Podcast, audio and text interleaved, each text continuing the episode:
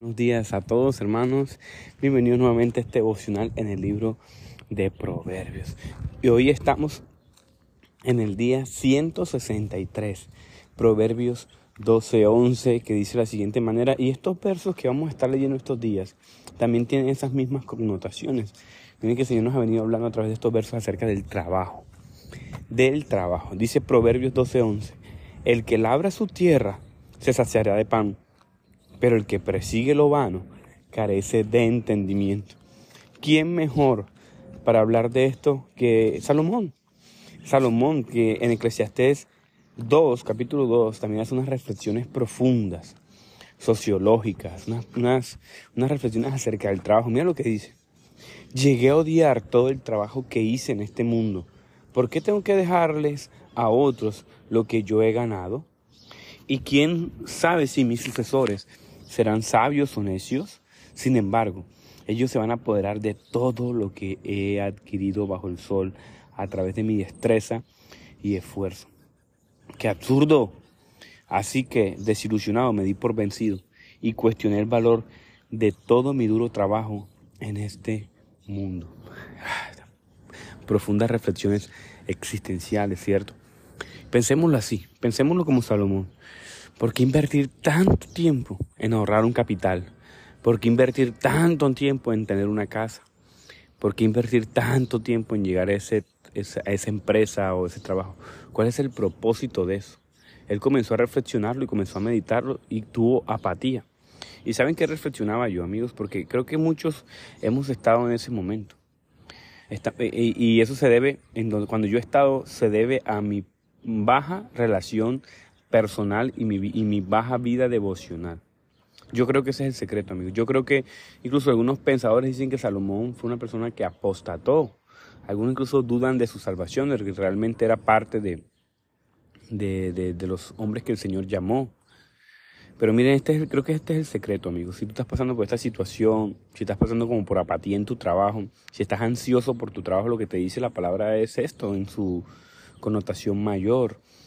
Una profunda relación espiritual con Dios de oración y meditación de la palabra desestanca tu apatía hacia el trabajo. No sé si me escuchas, te quiero repetir nuevamente. Una profunda relación espiritual con Dios de oración y meditación de la palabra te desestanca de tu apatía hacia tu trabajo. Medita en eso esta mañana, hoy. Miren, cuando yo estaba joven, pues yo les había contado hace un tiempo que que yo vengo de bien abajo, bien abajo. Estuvimos mucho tiempo eh, viviendo con subsidios del Estado. No tenía una conciencia quizás como la tengo ahora, pero sí había mucha necesidad. De hecho, una cosa que me mantenía lejos de Dios era por qué permitía tanta necesidad en mi familia, en mi vida, ¿verdad?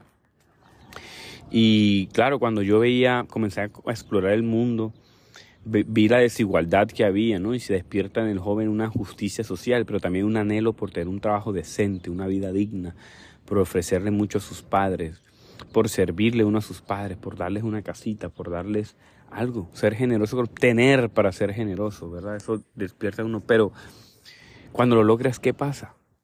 Mm, buena pregunta. Cuando logras todo eso, ¿qué te llena? ¿Ves?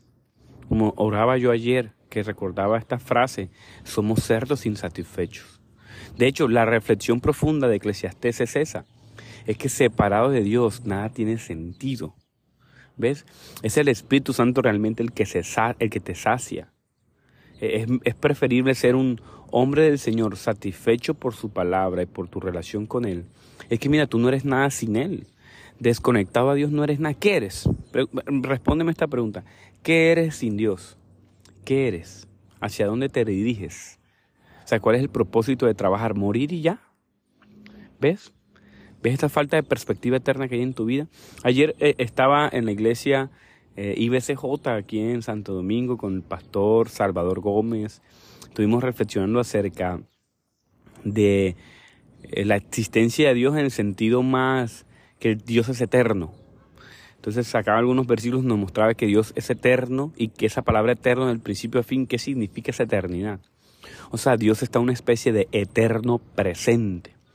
O sea, a Dios no le afecta el tiempo, ni los días, ni las horas. Dios no se aburre, Dios es. Y Dios es el, que está, el, que está en el pasado, en el futuro. O sea, para Él, la vida humana, que para nosotros es tan larga y estenuosa, para Él no significa nada porque a Él no le afecta el tiempo. Me estoy haciendo entender, ese es tu Dios. Cuando tú te montas en esa perspectiva eterna, ¿qué es un pequeño bache en tu vida? ¿Qué es una dificultad económica? ¿Qué? ¿Qué es? Ese es tu Dios, ¿sabías eso?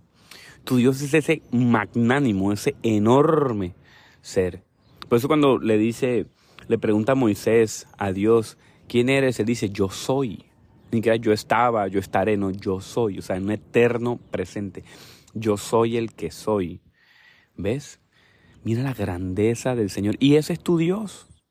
¿Ya cómo me vas a decir a mí que las situaciones te están abrumando? Algo no estás viendo.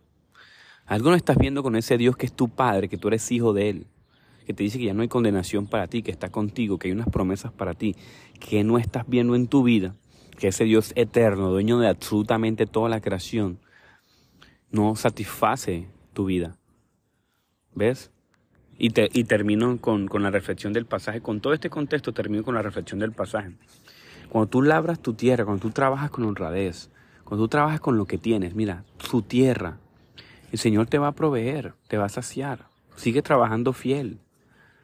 Eh, no, que mi compañero de trabajo, que mi dificultad, es que el sueldo no me alcanza. Sigue trabajando fiel, nos dice el Señor. Porque el que persigue lo vano es falta de sabiduría, falta de conocimiento. Reflexionemos en eso hoy. Vamos a orar. Gracias Dios por tu palabra. Gracias porque a veces no vemos lo generoso que ha sido en nuestra vida, Dios repasamos nuestro pasado y lo que tenemos hoy, se nos olvida que tú has cubierto nuestra vida con tu gracia, con tu amor, con tu misericordia. Te amamos tanto, Señor. Amamos tanto quienes somos en ti. Tú nos das identidad. Tú nos das tranquilidad. Tú nos das perspectiva eterna. Tú nos cuidas y nos cubres, Dios. Tú estás con nosotros. Que no se nos olvide eso, Señor. Y ayúdanos a entender que sin ti nada tiene sentido, Señor ni la familia de nuestros sueños, ni la pareja de nuestros sueños, ni el matrimonio de nuestros sueños, ni el trabajo de nuestros sueños, ni el emprendimiento de nuestros sueños. Nada de eso tiene sentido si no tenemos entendimiento en ti. Ayúdanos a habitar en ti. Por favor, Dios. Dale tranquilidad, Señor, a los que están abatidos en este momento. Consuelo, Dios, por favor. Ayúdanos. Dale salvación al que escucha esto, Señor, por favor. Te pedimos, Señor, que pasemos de, que nos ayudes a pasar de la muerte a la vida, Señor. De misericordia, Padre. Te lo pedimos en el nombre de Jesús. Amén.